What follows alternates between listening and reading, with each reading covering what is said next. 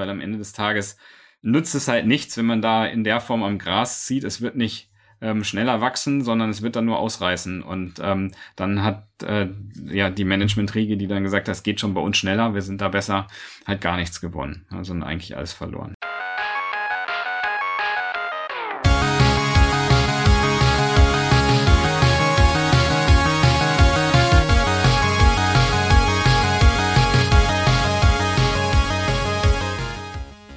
Herzlich willkommen zum Digital Pacemaker Podcast mit euren Gastgebern Ulrich Irnig und mit mir Markus Kuckertz. Heute sprechen wir über die größten Stolpersteine bei digitalen Transformationsprojekten. Zu Gast ist Markus Worps, Managing Director bei Diconium Strategy.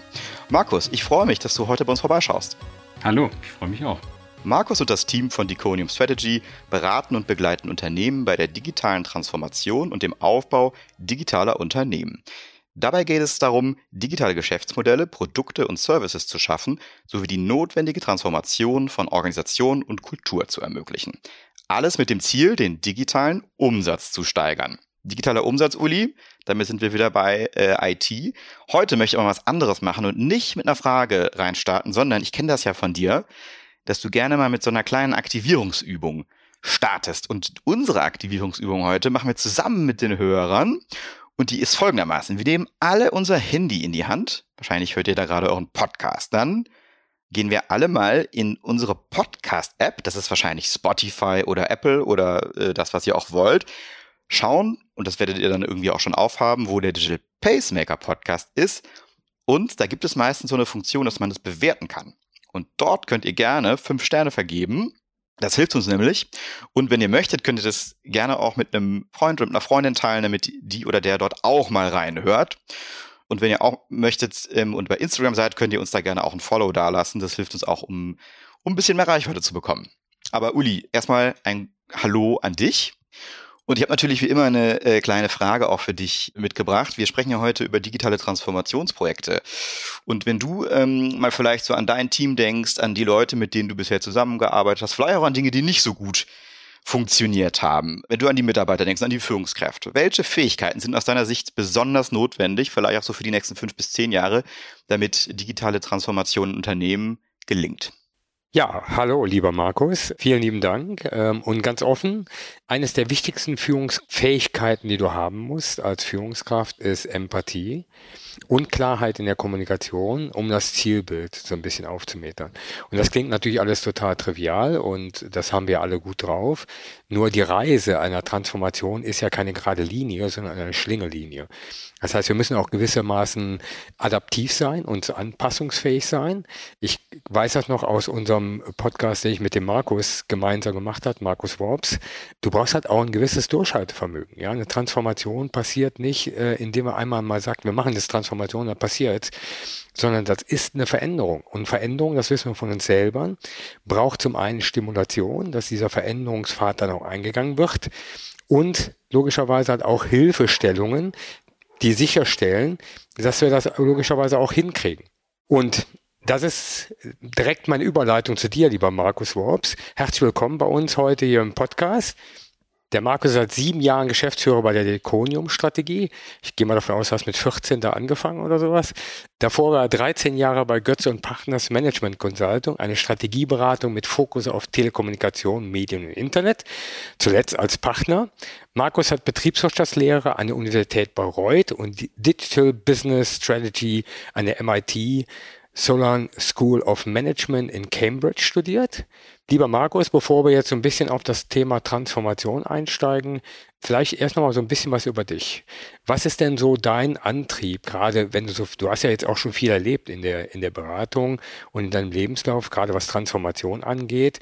Wie gehst du denn mit solchen Situationen um, wenn du merkst, dass da eigentlich kein Wille da ist zur Transformation, obwohl es ja eigentlich so logisch ist? Das sind natürlich die Situationen, die A, ein bisschen knifflig sind, aber die auch besonders viel Spaß machen. Ne? Also das ist auch letztendlich mein Antrieb, ja, genau, mit solchen Dingen konfrontiert zu sein und eine Lösung zu finden. Und du hast gerade schon gesagt, Empathie und Kommunikationsfähigkeit ist eine extrem wichtige äh, Führungseigenschaft für die Transformation. Das sehe ich auch so. Und ähm, in den Situationen, wenn es dann ähm, eben große Widerstände gibt, ähm, dann äh, versuche ich A, die Menschen erstmal zu verstehen, was denn da los ist. Also das heißt, man muss viel sprechen, die Situation besser einschätzen zu können.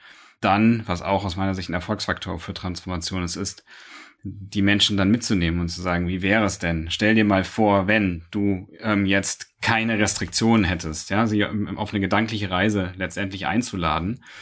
Bisher hat es zumindest ähm, funktioniert, dass so die menschliche Psyche immer dann auch zuschlägt und nämlich genau da auch gerne ansetzt, zu sagen, hey, da kann man was verbessern.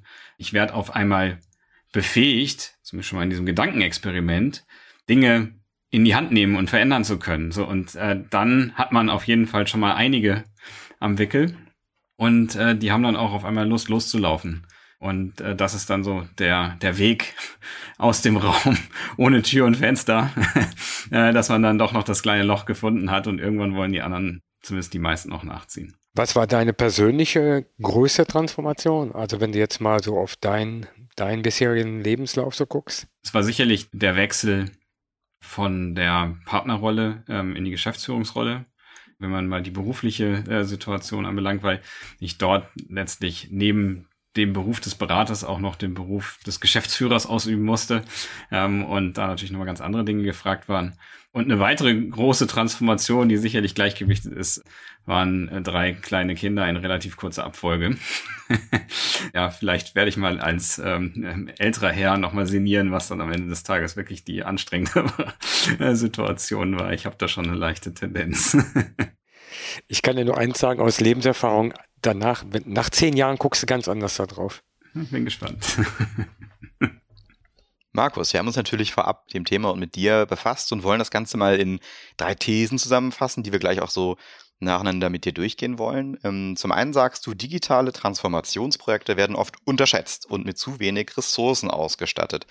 Dann sagst du, die eigenen Transformationsfähigkeiten werden überschätzt. Mangelnde Führung, fehlendes Commitment und zu wenig Kommunikation sind häufig zu beobachten. Zu guter Letzt sagst du, die eingesetzten Methoden werden im Umfang und Inhalt der Transformationsaufgaben nicht gerecht. Wenn wir mal zum Thema Unterschätzung, Ressourcenmangel kommen, aus deiner Sicht, warum werden Transformationsvorhaben unterschätzt? Liegt das an mangelnder strategischer Einbettung, mangelnde Weitsicht oder was ist da deine Beobachtung? Die Beobachtung ist, es sind beide Punkte und wahrscheinlich und ganz sicher sogar noch weitere. Also ich glaube, bei Transformationsprojekten gibt es einfach grundsätzlich erstmal die Erkenntnis, und der Uli hat es gerade auch schon vorweggenommen, man braucht wirklich einen langen Atem. Ja, also weil äh, bei Transformation geht es um Menschen ähm, und da kann jeder sofort in sich selber reinfühlen, wie schwer es ist, Gewohnheiten abzulegen. Ja, das heißt, ähm, ich muss in der Transformation auch als Unternehmen meine organisatorischen und am Ende des Tages damit auch menschlichen Gewohnheiten, die sich eingeschliffen haben, äh, ich muss sie verändern und äh, das braucht Zeit. Hier passiert oft schon ein Fehler, äh, wenn man das mal so bezeichnen möchte, nämlich der zeitliche Maßstab für Projekte ja, wird an inhaltlich technisch geprägten Projekten angesetzt, die durchaus gut planbar sind, weil man auch viel Erfahrung hat. Und dann gesagt, okay, in 3,5 Monaten sind wir fertig und wir machen dann und dann genau das. In den Transformationsprojekten arbeiten wir ja gemeinsam an der Zukunft. Ähm, und das ist auch ein wichtiger Punkt, dass man äh, in der Transformation auf jeden Fall ein klares Zielbild braucht. Das ist aber nicht bis ins Letzte ausdetailliert, sondern man begibt sich ja auf eine gemeinsame Reise. Das heißt, es passieren Dinge, die sind nicht vorhersehbar, ja, und Menschen sind auch keine technischen Bauteile. Und auch da werden Dinge passieren, die Reaktion ähm, ist dann im laufenden Prozess, die kommt dann und äh, die, die kann sicherlich in Szenarien eingeschätzt werden, aber nie komplett geplant werden. Ne? So, und wenn das erstmal äh, sich anschaut, haben wir schon mal sehr viele Gründe dafür, warum ähm, die Transformationsvorhaben in ihrem Umfang unterschätzt werden, sowohl was die Zeit, du hast ja auch gerade gesagt, in der These auch äh, die Ressourcen anbelangt. Und wir haben da auch oft gesehen, dass die Unterstützung dieser Veränderung nicht ausreichend genug ist. Ja, weil ähm, hier geht es um Profis, ähm, hier muss gearbeitet werden. Ja? Und äh, wir waren gerade schon mal in, äh, in Richtung auch Bewegung, Sport, wenn man die Analogie mal nimmt. Kein Profiverein hat, also arbeitet ohne Trainer oder arbeitet mit einem Spielertrainer. Ja, ähm, das heißt also, hier muss ich die Menschen auch unterstützen. Ich muss sie sowohl in der Ratio auch als in ihrer Emotion ansprechen Und dafür braucht es Coaches. Die müssen für die Mitarbeiter verfügbar sein und die Mitarbeiter müssen auch die Zeit dafür haben. Ja, und das ist auch etwas, was oft ähm, eintritt. Man sagt, man fängt mal an, man plant zwar den ein oder anderen Workshop, das ist auch sinnvoll, dass Aufgabenpakete definiert werden, aber Zeit sich mit der Veränderung auseinanderzusetzen, die wird dann nicht mehr mit eingeplant. Und das führt dann einfach auch an vielen Stellen zu Überlastung, zu Fehlern, ähm, zu mehr Zeit als gedacht. Und ähm, dann ähm, sind wir schon wieder auch bei einer Verlängerung. Ja, und dazu kommt dann auch noch, ähm, was aus meiner Sicht auch oft beobachtbar ist, dass das Transformationsziel eigentlich nicht klar genug ist. Die hat ja gerade eingangs gefragt, ja, wie, wie hole ich die Menschen wieder ab? Und die, die muss ich mit einer überzeugenden Geschichte abholen und ähm, muss sie einladen, daran auch mitzuwirken, diese Geschichte zu schreiben. Und wenn das nicht klar ist, dann fange ich ja auch wieder an, in unterschiedliche Richtungen zu laufen. Ne? Unterschied viele unterschiedliche Sichtweisen noch zu haben, obwohl das ja sowieso schon der Fall sein wird, wenn ich mich verändern möchte. Und das ist dann auch noch ein Thema, was zur Verlängerung kommt. Und äh, zu guter Letzt werden auch oft Abhängigkeiten äh, und Risiken unterschätzt. Der Aufwand, der dann für die Details notwendig ist, äh, so dass eigentlich in den meisten Fällen äh, Transformationsprozesse viel länger dauern als geplant und viele, viele ja auch scheitern. Da kursieren ja unterschiedliche ähm, Größen, aber sie sind meistens weit über 50 Prozent ähm, bis hin zu 80, 90 Prozent der Transformationsprojekte, die so laut diverser Statistiken ähm, scheitern sollen. Also der Mensch ist überall, höre ich raus. Ähm, und ich bin mir sicher, wenn du gerade diese Punkte sagst, sprichst du aus Erfahrung und hast sicherlich auch das ein oder andere Beispiel im Kopf. Hast du da mal für uns, wenn du so überlegst an die Projekte, die du da erlebt hast, äh, so ein, so ein handfestes Beispiel, wie es vielleicht irgendwie mal so nicht laufen sollte, irgendein Projekt, also von dem du uns natürlich erzählen kannst, das ist natürlich die Voraussetzung, wo das wirklich überhaupt nicht hingehauen hat und wo man mal so richtig sehen kann, was so die typischen Fehler und vielleicht auch so die ungewünschten Verhaltensweisen sind, die sich dann so ergeben? Ja, ein äh, sehr typisches und ähm, ich kann jetzt das Unternehmen natürlich dann nicht nennen, ähm, aber was dann zum durchaus erstmal größeren Scheitern geführt hat, ähm, Beispiel ist, dass die Geduld des Managements relativ schnell zu Ende war. Uli hatte gerade auch von äh, ja, einer Zickzacklinie gesprochen. Ja, das ist kein, äh, kein geradliniger Prozess. Ähm, da gibt es Rückschläge.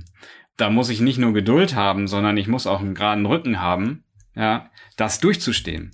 Der Reflex ist aber oft, ich verfalle wieder in alte Gewohnheiten, in alte Management-Verhaltensweisen ähm, und torpediere den gesamten Prozess, ja, weil ich gehe ja da mit dem gesamten Team und das kann man sicherlich auch stückweise ausweiten, aber ich bin im größeren Team, das muss sich ja bewegen, auf eine Reise, das erarbeitet Erkenntnisse, äh, definiert ähm, Prioritäten und dann kommen die ersten Stolpersteine und das Management sagt, nein, wir gehen jetzt rechts rum, ja, ihr macht jetzt dies und ihr macht jenes. Und das, das ist dann etwas, wo dann auch die Glaubwürdigkeit am Ende des Tages komplett verloren geht. Bei einem Projekt sehr, sehr präsent vor Augen, ähm, aber äh, durchaus von der Tendenz an verschiedenen Stellen genau das gesehen, ja, um ein Beispiel zu geben. Uli, wenn du jetzt äh, mal an deine Erfahrung äh, denkst, und dir sind sicherlich gerade auch ein paar Beispiele äh, aus der Vielzahl der Transformationsprojekte gekommen. Was ist so das, was heraussticht, wo du so sagst, Mensch, ey, da haben wir wirklich weit daneben gelegen, das hat so gar nicht funktioniert? Also neben der Tatsache, die Markus da so ein Stück weit äh, angesprochen hat, ist natürlich ein zweites Thema. Je, je größer so ein Transformationsprojekt wird, ja, und halt auch vom Scope her, und je länger so eine Laufzeit von einem Transformationsprojekt ist, habe ich bei vielen Projekten gesehen, dass irgendwann Entkopplung zwischen realem Geschäft und dem Projekt stattfindet oder dem Programm. So, und das ist gefährlich, nämlich dann gibt es quasi so eine, ich sag mal, Selbstverwirklichung des Programms, ja, entgegengesetzt der, der Erwartung, ich sag mal, des Businesses oder des Geschäftes, ja, und das kriegst du irgendwann nicht mehr zusammen. Da ist immer frühzeitig ein Augenmerk drauf, wenn, wenn, wenn, ich sag mal, die bisherigen Sponsoren oder Geschäftsstakeholder oder Champions, wie man sie also auch nennen möchte, ja, nicht mehr im, ich sag mal, im Driver Seat sitzen, das wäre für mich immer ein großes Alarmsignal. Das wäre Alarmsignal Nummer eins. Punkt zwei ist, ist natürlich immer, wie schnell kann ich Wirksamkeit und Ergebnisse produzieren. Je länger sich das tatsächlich in die Länge schiebt, ohne dass wirklich was Greifbares bei rauskommt, dann kommt irgendwann dieser Konflikt halt, dass Menschen nicht mehr glauben, dass da wirklich ein ein Wert oder etwas geschaffen wird. Und das ist so entscheidend, auch in kurzen Zeiten auf diesem langen Pfad bereits Teilerfolge zu zeigen und damit logischerweise die Organisation mitzunehmen. Und jetzt kommt sowas aus dem inneren Kern, bei Transformation, das kennen wir alle, ne? da verändert sich ja was, ne? sei es jetzt im Lebensstil, sei es in der Ausrichtung des Unternehmens, sei es in der Arbeitsweise. Da schwebt immer eine Frage mit, die jeden Einzelnen persönlich betrifft und das bedeutet, what's in for me? Also was heißt denn diese Transformation für mich? Und wenn ich auf der Weg neben der Vision, wo ich hin möchte, keine gute Antwort dafür habe, dann habe ich auch nachher irgendwann ein Thema, weil die Menschen sagen, für mich gibt es ja keine Zukunft mehr, wenn ich jetzt weitermache. Ja, und das darf man als Führungskraft auf keinen Fall unterschätzen, dass die Frage immer mitschwingt und da früher oder später eine gute Antwort für gefunden werden muss. Idealerweise finden die Leute das ja für sich selbst. Also das habe ich als ähm, gewinnbringendsten festgestellt, ja, wenn man das mit ähm, entwickeln kann. Ja. Und was du ansprichst, sehe ich auch so. Man muss immer versuchen, auch auf Quick Wins zu gehen um das dann letztendlich spürbar zu machen. Und äh, das ist auch genau der äh, letztendlich der erste Punkt, den du auch angesprochen hast. Es gibt Transformationen, die werden in so einem artifiziellen Raum auch aufgezogen. Na, die sind, äh, also jetzt lass uns mal so ein Programm, Projekt, so ein Thema machen. Ja, wir fangen auch mal mit ein paar Schulungen an und wir beschäftigen uns mal damit und überlegen uns mal.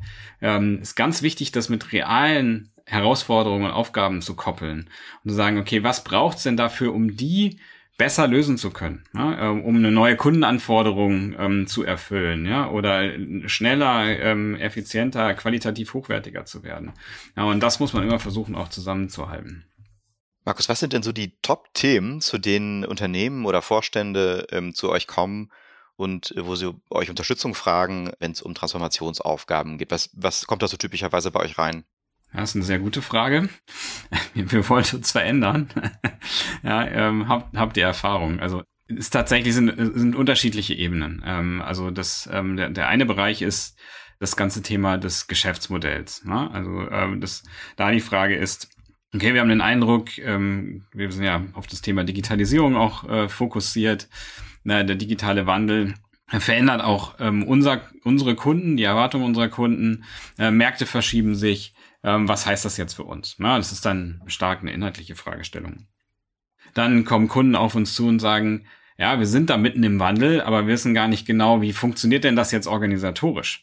Na, ähm, viele wollen sich ja agilisieren, ja, und haben dann auch schon mal ein paar Versuche ähm, unternommen, und sagen, dass wir kommen da nicht weiter, wir brauchen eine Unterstützung, um unsere Organisation wirklich effektiv und effizient ähm, auf diesen neuen Weg auszurichten. Ja, dann die dritte Ebene ist dann die der Menschen. Ja, also dass man dann sagt, okay, wir brauchen eine, eine Change-Unterstützung. Habt ihr auch Coaches? Könnt ihr mal, ähm, und wenn es auch nur kleinere Sachen sind, eine Intervention machen? Ja, irgendwie ähm, brauchen was Inspirierendes. Das vierte Cluster ist, dass man tatsächlich sagt, wir wollen uns verändern, wir brauchen jemanden, der das ganze Programm mit uns aufsetzt und auch begleitet. Und äh, ich versuche jetzt mal eine, äh, eine schöne Überleitung zu machen zum Thema Überschätzung von der Unterschätzung. Nehmen wir mal an, zum Beispiel, da kommt jetzt ein Unternehmen, ich greife jetzt einfach mal so ein, so ein Thema, was ich schon mal gesehen habe, und sagt, Mensch, ey, wir waren bisher so der größte Betreiber von Kohlekraftwerken in Europa. Wir haben so die Insights und wir wissen eigentlich, ich glaube nicht, dass das Zukunft hat oder sollte zumindest keine Zukunft haben. Wir gehen jetzt auf Solar, weil wir haben irgendwie Technologie gefunden. Und die kommen zu euch und sagen, ist ein Riesenbrett, aber helft uns mal. Wie gehst du dann vor? Also wie äh, klingt ihr euch da ein und was, was würdet ihr ähm, denen dann empfehlen? Ich teile es mal auf, ja. Das eine ist das Beispiel und dann äh, grundsätzlich, äh, wenn, wenn ähm, man das Thema Überschätzung hat. Also in dem Fall ist ja durchaus legitim, ja, kenne ich auch noch aus meiner alten Telco-Zeit, äh, ja, also ähm, wo es darum ging, aus ähm, ja, ähm, Festnetzunternehmen ähm, Mobile-Unternehmen ähm, zu machen, was ja auch ein äh, großer Change ist. Kennt ihr sicherlich auch ganz gut, diese äh, Fragestellung da gibt's ja dann durchaus auch unterschiedliche Varianten. Ne? Und ähm, da ich auch diverse Unternehmen erlebt, die dann gesagt haben, okay, wir bauen eine, eine sogenannte Newco. Ne? Also wir, wir lassen das Bestandsgeschäft Bestandsgeschäft sein und im Energiesektor haben wir das ja durchaus auch gesehen. Äh, und wir bauen das neue Geschäft einfach komplett neu auf. Ja, und da gibt's eben auch das große Schlagwort Ambidextrie, eben unterschiedliche Philosophien, wie man das machen kann. Ähm, aber ganz wichtig ist an der Stelle, dass man diese, diese neue Welt auf jeden Fall schützen muss. Ja, wir hatten das, glaube ich, Uli, auch in unserem äh, Podcast letzten Jahres, ja, dass wir da äh, im Endeffekt das Unternehmen wirkt da wie ein ähm, Organismus, was die Abwehrsysteme ähm, aktiviert, ja, und das, das Immunsystem, die Immunzellen fressen dann diese neuen kleinen Ideen und Programme. Und da muss man wirklich kompetente Türsteher ähm, installieren, ja, damit man äh, da entsprechend auch hingehen kann. Weil klar, wenn ich in der Situation bin, klingt das erstmal ein bisschen verrückt. Ähm, wie soll denn das funktionieren? Aber ähm, es ist wichtig, das zu tun, weil letztendlich gibt es ja ganz viele Unternehmen, die gar nichts von dem Feld verstehen und trotzdem in der Lage sind, solche neuen Geschäftsfelder aufzubauen. Ja, ähm, also und da gibt's ja unendlich viele Beispiele, ja, im Automotive Tesla, ja, also ähm, und ähm, auch im Telco-Bereich ähm, gab diverse, ja, nehmen wir nur die, die arme Nokia, die immer wieder hergenommen wird, ja, also so, und das Potenzial steckt ja eigentlich in allen Unternehmen, aber die scheitern oft genau an dieser Hürde, ja, und ähm, grundsätzlich, äh, was das Thema Überschätzung anbelangt bei Transformationsvorhaben, also wir Menschen neigen dazu, so einen Optimismus-Bias zu haben. Ja, wir kriegen das alles schon hin. Und da hilft es dann letztendlich, äh, Beispiele zu bringen. Ja, wie, wie ist das an anderen Stellen passiert? Da sind ja auch Menschen unterschiedlich offen. Ja, manche kommen hin und sagen, ähm, ah, das schaffen wir doch bestimmt so oder wir müssen das jetzt so hinkriegen. Aber wie sehen Sie denn das? Und sind dann, also man wirklich authentisch offen für, ein, für einen Rat und manche sind aber so davon überzeugt, dass ähm, gerade raus das nicht funktioniert und die muss man dann sicherlich mit an die Hand nehmen und ähm, auch mal in, ins Erleben bringen. Ne? Also da, da kann man dann durchaus auch mal ein paar Sachen machen, dass man sie mal mit anderen Unternehmen in Verbindung setzt, ähm, dass man durchaus, also das, äh, das Thema Know-how-Aufbau ist extrem wichtig bei der Transformation, das ist ein häufiger Fehler, dass Menschen dann in die Verantwortung für die Transformation gesetzt werden, die nicht die Fähigkeiten besitzen, die Uli und ich gerade schon so ein bisschen rauskristallisiert haben, äh, die keine Erfahrung haben von der neuen Art zu arbeiten, sehr, sehr gute Manager sind, aber es geht halt nicht einfach alles auch ohne Erfahrung. Das heißt, also, dann muss man, muss man versuchen, dann solche Dinge an den Anfang zu stellen, um dieses Überschätzungsgehen etwas nach unten zu fahren und ähm, die Anforderungen ähm, an so ein Programm dann realistischer zu gestalten, weil am Ende des Tages nützt es halt nichts, wenn man da in der Form am Gras zieht. Es wird nicht ähm, schneller wachsen, sondern es wird dann nur ausreißen. Und ähm, dann hat äh, ja die Management-Riege, die dann gesagt hat, es geht schon bei uns schneller, wir sind da besser, halt gar nichts gewonnen, also eigentlich alles verloren. Und gerade das, was du beschreibst, Markus, ist natürlich vor allen Dingen für Unternehmen, die bisher erfolgreich sind, hm. schwierig, wenn plötzlich durch Außeneinwirkung, durch Disruption sich das Geschäftsmodell radikal verändert. Ja, das bedeutet ja dann Umdenken. Und gerade das äh, finde ich halt auch eine wichtige Dimension bei dem Überschätzen. Das ne, mit dieser positiven Grundeinstellung hätten wir mal Joti Jange, wie wir hier in Köln sagen, ne? so nach dem Motto, naja, das wird uns nicht treffen. Ne? Und dann kommt das schlagartig. Ne? Und diese Fähigkeit auf diese Außeneinflüsse und halt auch mal ich sag mal, bewusst verschiedene Perspektiven da zu betrachten und damit logischerweise auch diese Veränderungen anzustoßen, das gelingt nicht vielen. Uli, der Markus äh, sprach ja auch gerade davon, dass es, dass es oft auch natürlich intern Widerstände eben gibt. Und wir haben da auch schon öfter hier im Podcast drüber gesprochen. Markus, du sagtest eben Immunsystem, Abwehrsystem und äh, du hattest auch schon den Vorschlag, es braucht dann eben kompetente äh, Türsteher, was sicherlich ein sehr schönes Bild ist. Wenn du dich wiederfindest in so einer Rolle ähm, und, und, und, und wirklich so eine Transformation anstoßen musst und du siehst eben schon, naja, da ist vielleicht eine Unterschätzung drin, äh, Überschätzung der, der eigenen Fähigkeiten. Wie geht man denn da als, als, als Leader vor? Also wie, wie, wie bringt man das gut ins Rollen intern? Grundsätzlich ist mal ein Perspektivwechsel immer sehr hilfreich. Also jetzt zum Beispiel einen Austausch mit einem anderen Unternehmen, was in einer ähnlichen Transformation drin steckt, ne? um halt einen Erfahrungsaustausch mal zu machen, um halt auch bewusst halt nochmal eine andere Perspektive reinzuholen. Was ich auch immer gerne mache, ist, gerade wenn es um neue Technologien geht, wo Vorstellungskraft teilweise fehlt, bewusst mal in so ein Innovation Lab zu gehen, damit rumzuspielen, zu verstehen, was so eine Technologie drauf hat, ja, und was mögliche Szenarien sind, ja, und ich sag mal, wenn es, wenn es tatsächlich Abwehr ist in der Form, wie Markus es beschrieben hat, in Form von Immunsystemabwehr, da gibt es eigentlich für mich zwei Dimensionen. Frühzeitig zu erkennen, zu sagen, ist das jemand, der über Aufklärung dann anfängt, das zu unterstützen? Oder ist die Gegenwehr nach wie vor da? Und dann ist es tatsächlich auch eine Führungsaufgabe zu sagen, dann muss es vielleicht für das Programm doch jemand anders sein, der dazugehört und nicht der oder diejenige. Hm. Da kann ich auch noch, wenn ich das da mal einhaken äh, darf, kurz glaube, es ist immer gut, auch Zweifler mit an Bord zu holen, weil ansonsten hat man immer nur zwei Lager. Man muss aber aufpassen, dass das nicht zu viele werden, ne? weil ähm, dann torpediert das auch das gesamte Programm und shiftet genau in die andere Richtung. Ja, also da muss man auch ein gutes Maß finden. Aber es ist ganz wichtig, sie nicht auszuschließen, weil die gibt es. Das ist ganz normal. Ja, wir haben da immer eine Normalverteilung am Ende des Tages über so ein Team. Damit muss man aktiv umgehen. Definitiv. Also gerade diese konstruktive Kritik, die ist mehr als erwünscht. Ne? Markus, ja. vollkommen richtig. Schwierig wird es immer dann, wenn ich sage einfach mal, du stillschweigenden Widerstand hast. Ne? Also da, wo du es nicht erkennst. Und das ist, ne, also ne, die schlimmste Art der Verweigerung ist die Verzögerung. Ne? Also wo ich dann ganz einfach sage, da muss man einen guten Blick für entwickeln, zu verstehen, wie die Dynamik im Team ist und wie ich mit solchen Themen dann auch umgehe. Hm. Was wir da auch machen, auch teilweise da mit Partnern, das kann man auch ganz gut monitoren. Ja, wenn man da nämlich dann ein Programm aufsetzt, wo man auch auf die persönliche Ebene geht und sagt, okay, wie ist denn jetzt sozusagen dein Reflexionsprozess entlang der Transformation? Dann stellt man da schon fest, dass manche Menschen sich bewegen und andere nicht, ja, und manche gehen natürlich offener und manche weniger offen damit um.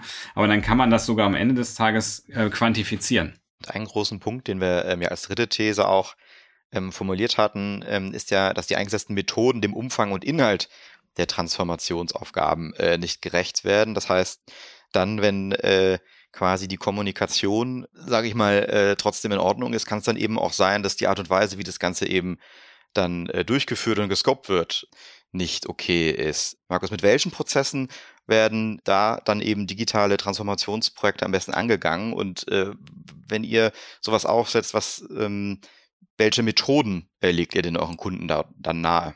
Hm. Wir sagen immer Walk the Talk. also ich möchte mich da verändern äh, wir haben ja gerade gesagt, ich muss ein Zielbild definieren. Ähm, aus dem Zielbild kann ich letztendlich auch schon mal am Anfang ableiten, wie müssen wir denn in der Zukunft auch arbeiten. Wenn wir jetzt im digitalen ähm, Umfeld sind, dann kommt man äh, an dem Thema adaptiv, agil und lean nicht vorbei. Ne? Ähm, das sind dann die absolut großen Schlagworte, ja, ähm, deren Methoden wir dann auch ansetzen. Aber ähm, also, also man muss letztendlich versuchen, das Programm von Beginn an schon so aufzusetzen, wie man im Ziel arbeiten möchte. Es hat nämlich zwei Erfolgsfaktoren. Das eine ist, man lernt im Programm schon von Beginn an die Zukunft. Ja, und das andere ist diese Methode, nämlich eine agile Iterative, ist besser in der Lage, adaptiv auf die Entwicklung in so einem Prozess einzugehen, ja, wenn man das mal auf der Top-Level-Ebene sieht. Vielfach ähm, und wir haben ja so ein bisschen, warum scheitern Transformationen? Werden Transformationen wie ein Wasserfall-Softwareentwicklungsprojekt ähm, aufgesetzt. Ja, da werden klare Meilensteine definiert und alles ist bis ins Kleinste ausgeplant. Das kann nicht funktionieren. Ja? Das heißt, ähm, wie wir das grundsätzlich machen, ist, es gibt am Anfang immer natürlich eine Analyse, da haben wir auch so ein Framework, das nennen wir die Seven Superpowers von Digital Champions. Ja, ähm, das sind so Faktoren, die aus unserer Sicht extrem wichtig sind, Fähigkeiten von erfolgreichen Digitalunternehmen. Daran kann man dann eine ganz gute Soll-Ist-Analyse machen. Äh, jedes Unternehmen hat ja da eine unterschiedliche Ausgangsvoraussetzung. Das ist auch extrem wichtig, äh, dass man darauf eingeht. Und dann gehen wir eine gemeinsame Zielbilddefinition ähm, mit dem Unternehmen. Da mag es schon Zielbilder geben, es mag noch keins geben, das kommt halt immer drauf an, aber es gibt auf jeden Fall nochmal so einen Reflexionsprozess mindestens. Und dann beginnt man letztendlich äh, gemeinsam einen Backlog zu erstellen an Veränderungsmaßnahmen, die man dann in iterativen Zyklen auch abarbeitet. Das ist mal so das grobe Framework, äh, was sich jetzt ähm, immer mehr bewährt hat ähm, bei uns, ist, dass wir eine Phase 0 oder die Phase 1 der Analyse ähm, nochmal im Schnellverfahren so ein Transformationsprojekt durchlaufen. Ne? Also das nennen wir dann Leadership Day oder Adaptive Organizational Design Sprint, dass man in wenigen Tagen ähm, oder sogar an einem Tag beim Leadership Day zum Beispiel sagt, welche Maßnahmen glauben wir denn sind notwendig. Bei dem Organisationssprint dann geht man an einem Tag, schreibt man das Zielbild auf, dann macht man die Prozesse, die, die, die Strukturen und zeichnet schon mal gemeinsam ein Bild. Das heißt, man kriegt auch dieses äh, Über-Unterschätzen viel besser hin, Order of Magnitude dessen, was notwendig ist.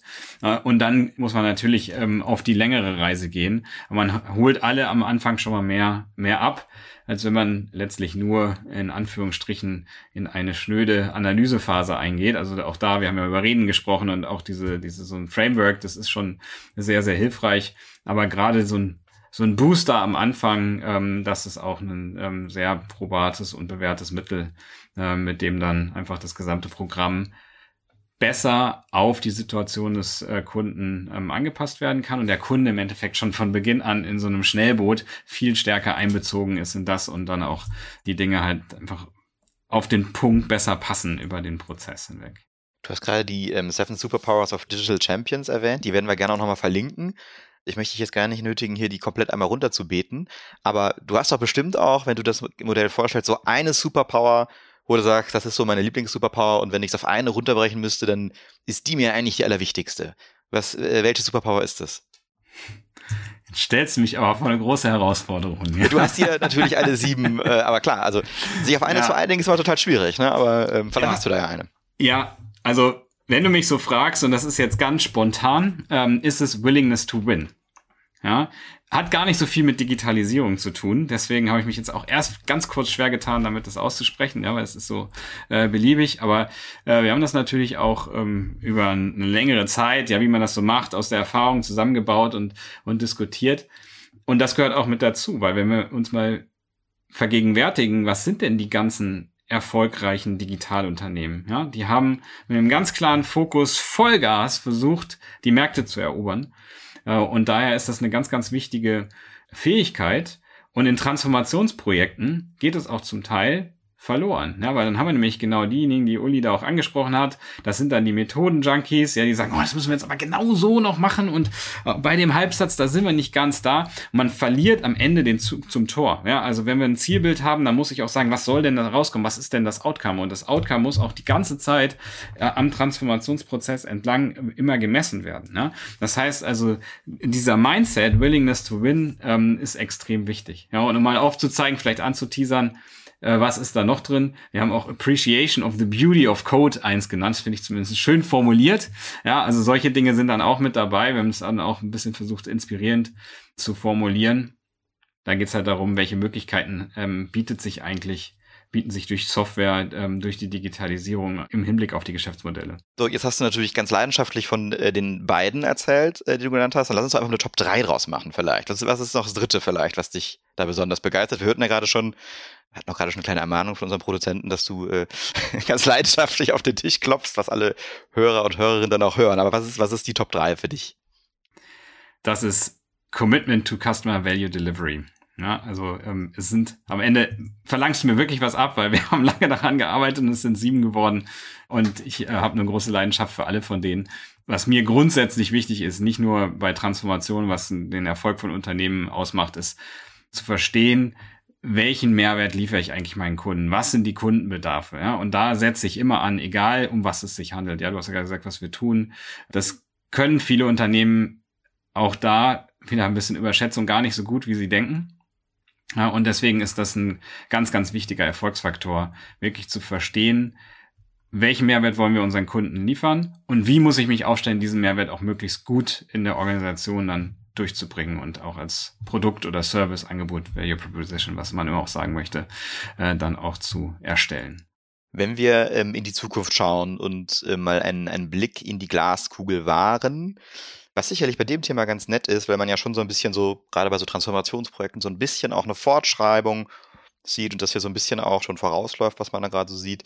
Ja, welche weiteren Entwicklungen siehst du im Bereich der digitalen Transformation und welche, welche Merkmale beobachtest du da bei Transformationsprojekten? Wo geht's hin? Was sind so die Themen, die du siehst, wie sich die Dinge verändern in Unternehmen und auf welche Themen müssen wir uns da einstellen, besonders vielleicht auch als Führungskräfte?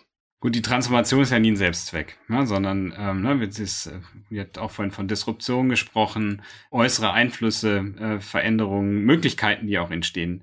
Und die Frage ist definitiv eine ganz, ganz relevante und auch eine super spannende. Ja, und ich glaube, die könnte noch einige Podcasts füllen, weil wir sind wirklich in einer sehr, sehr spannenden Zeit. Also grundsätzlich passieren gerade eben ein paar ähm, interessante Dinge in der Welt.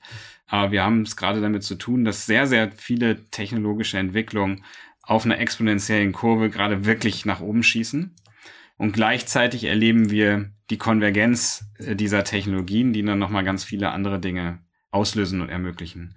Und das führt natürlich am Ende des Tages dazu, dass wir einen stetigen Transformationsbedarf haben. Man kann es anders ausdrücken.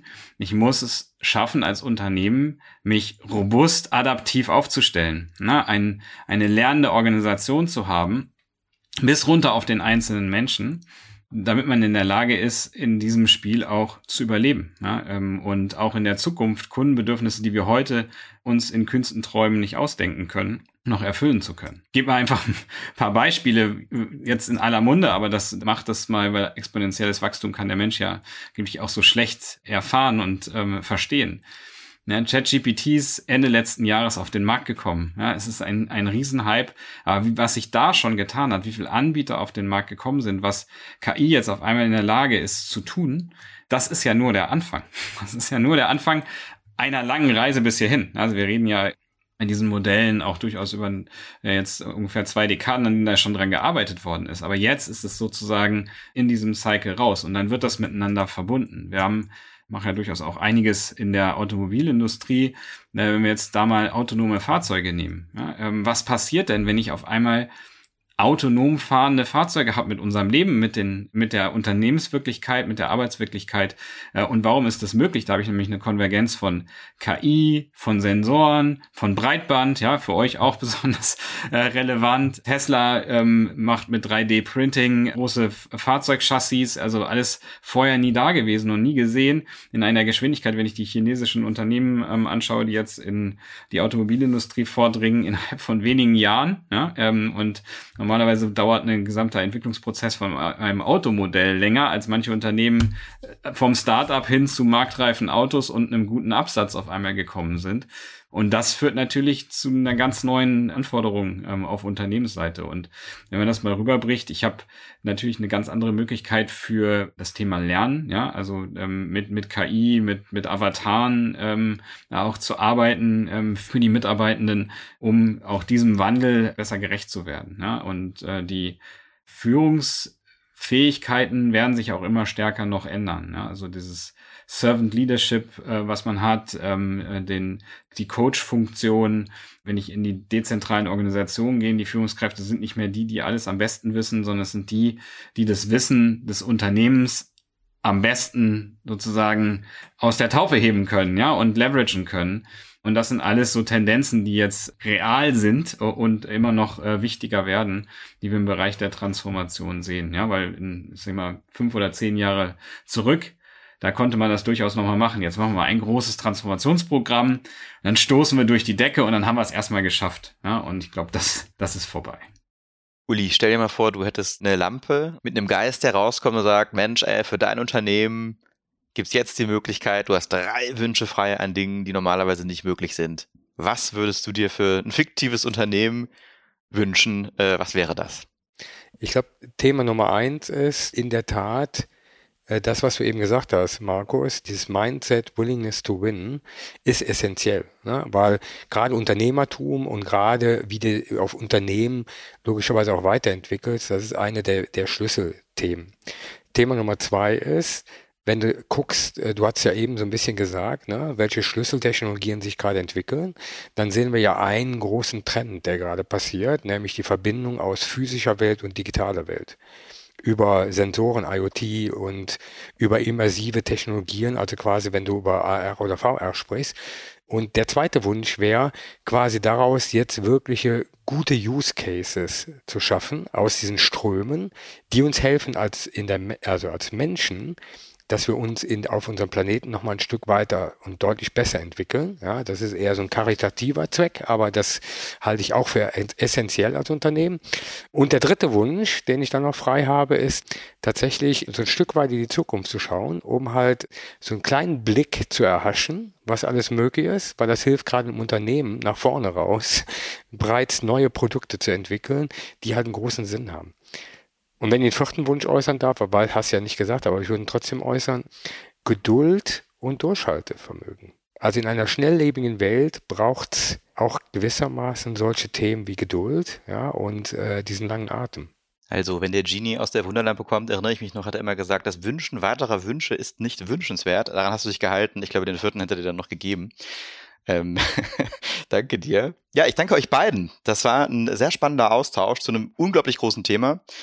Und an der Stelle wie immer die Frage, was habt ihr aus dem Gespräch mitgenommen? Was, was beschäftigt euch nach dem, was wir heute ähm, ausgetauscht haben, wahrscheinlich noch über die ähm, Folge hinaus. Uli, möchtest du, möchtest du traditionellerweise anfangen? Ich möchte sehr gerne anfangen.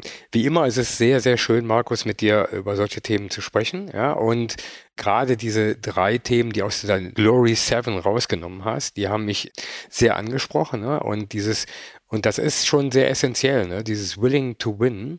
Wir sprechen immer über Growth Mindset, agiles Mindset, whatever. Ne? Aber das ist ja gerade genau diese Einstellung und Haltung, die dahinter ist, die so wichtig ist.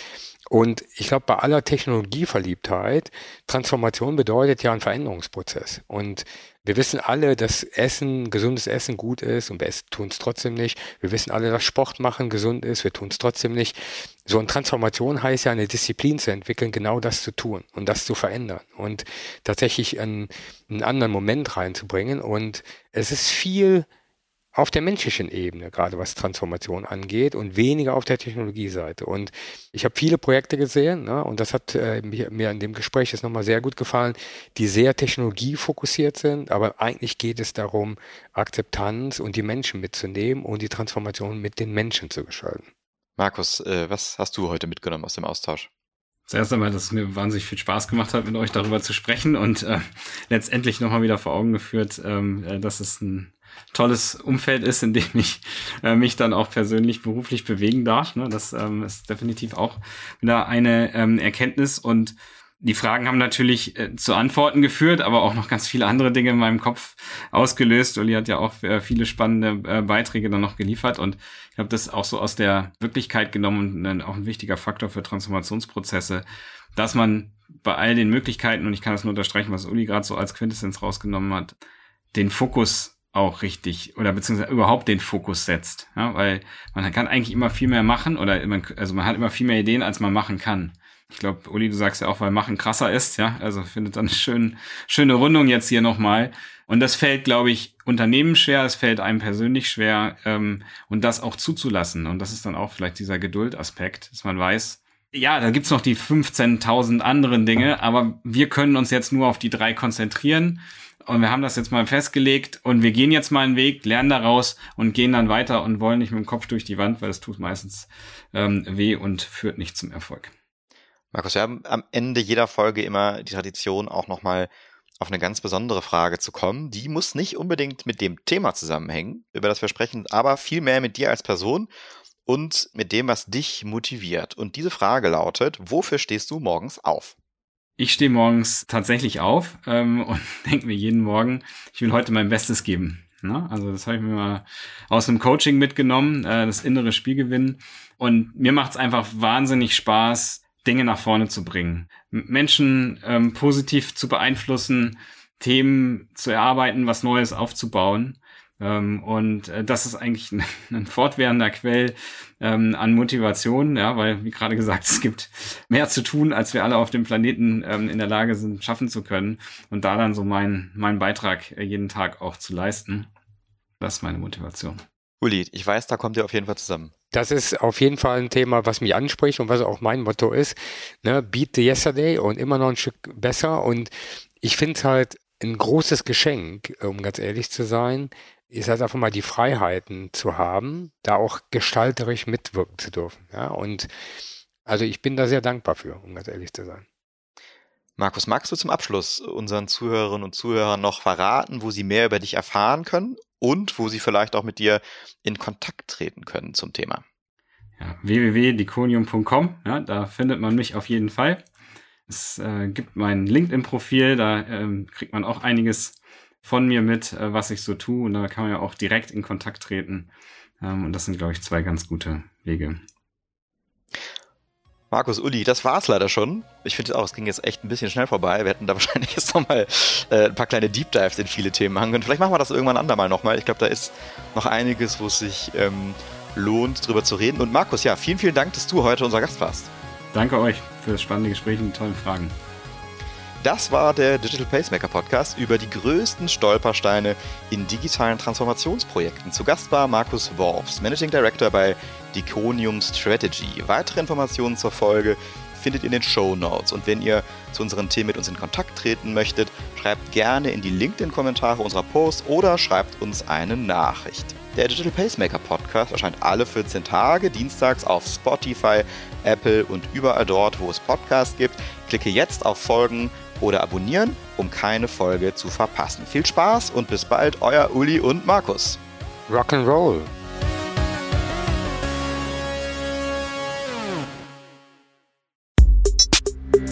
Der Digital Pacemaker Podcast ist eine Produktion von Maniac Studios.